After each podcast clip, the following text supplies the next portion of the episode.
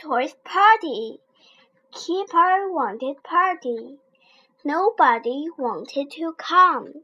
He got his toys. He wanted cake. He put in cornflakes. He put in tomato sauce. He put in milk. He put in jam. He put in sugar. He put in baked beans. Mom was cross. Kipper was sorry.